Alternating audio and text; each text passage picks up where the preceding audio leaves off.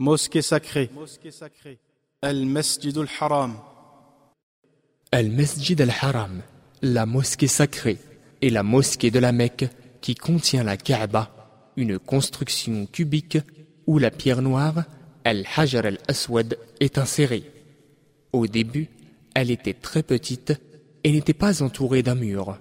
Puis, le prophète, paix et bénédiction d'Allah sur lui, l'a élargie et ensuite les califes Abu Bakr Siddiq, Omar ibn al-Khattab, Uthman ibn Affan en ont fait de même. Après eux, Abdullah ibn Zubayr, Abu Ja'far al-Mansour et Al-Mahdi ibn Ja'far al-Mansour, ainsi que d'autres, en ont fait de même. Cependant, les dernières mesures d'élargissement majeures ont été prises par le roi Abdelaziz al-Saoud en 1956 et son fils, le roi Fahd, en 1988. En réalité, El Masjid al-Haram est la première maison d'adoration sur terre établie pour l'humanité afin d'adorer leur Seigneur, Allah le Très-Haut dit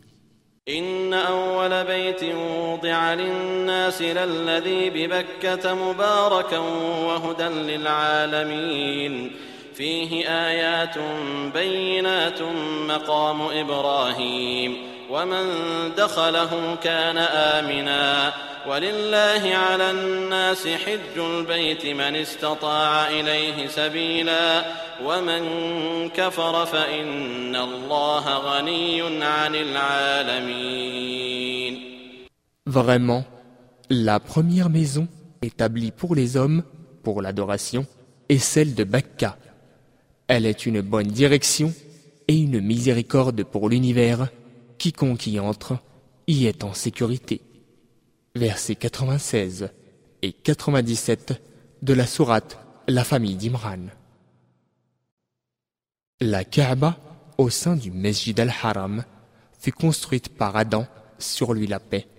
Mais ensuite, après que le déluge et les flots eurent tout balayé à la surface de la terre, du temps de Noé, sur lui la paix, Allah ordonna à Abraham et son fils Ismaël, sur la paix, de reconstruire la Kaaba et d'élever ses fondations qui furent entièrement immergées par les flots à l'époque de Noé. En fait, ce fut l'ange Gabriel, sur lui la paix, qui les mena sur le lieu où se situaient les fondations perdues.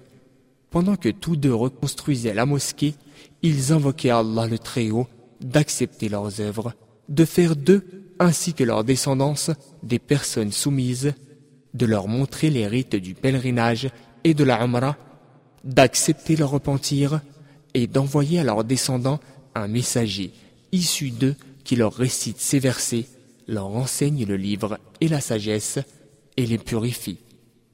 Allah qu'il soit glorifié exauça leurs prières et il envoya le prophète Mohammed Et bénédiction d'Allah sur lui. Voir la sourate la vache du 127e verset au 129e verset. La mosquée sacrée fut purifiée et exempte de toute forme de polythéisme. Cependant, le temps passa et les gens se mirent à adorer les idoles qui réapparurent à la Mecque. Les gens érigèrent des idoles autour et à l'intérieur même de la Kaaba. Cette situation perdura jusqu'à la conquête de la Mecque par le prophète, paix et bénédiction d'Allah sur lui, qui les détruisit toutes. Il les fit tomber avec un bâton qu'il tenait à la main en récitant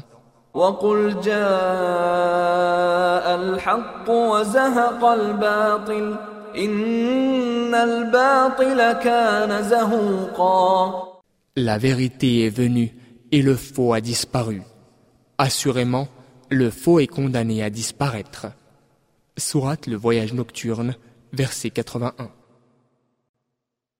Un des événements associés à la mosquée sacrée est ce qui se passa lors de l'année de l'éléphant, quand Abraha, le gouverneur du Yémen, construisit un temple à Sana'a, capitale du Yémen, avec l'intention d'appeler les Arabes à y accomplir leur pèlerinage au lieu de la Mecque. Allah le détruisit lui et son armée.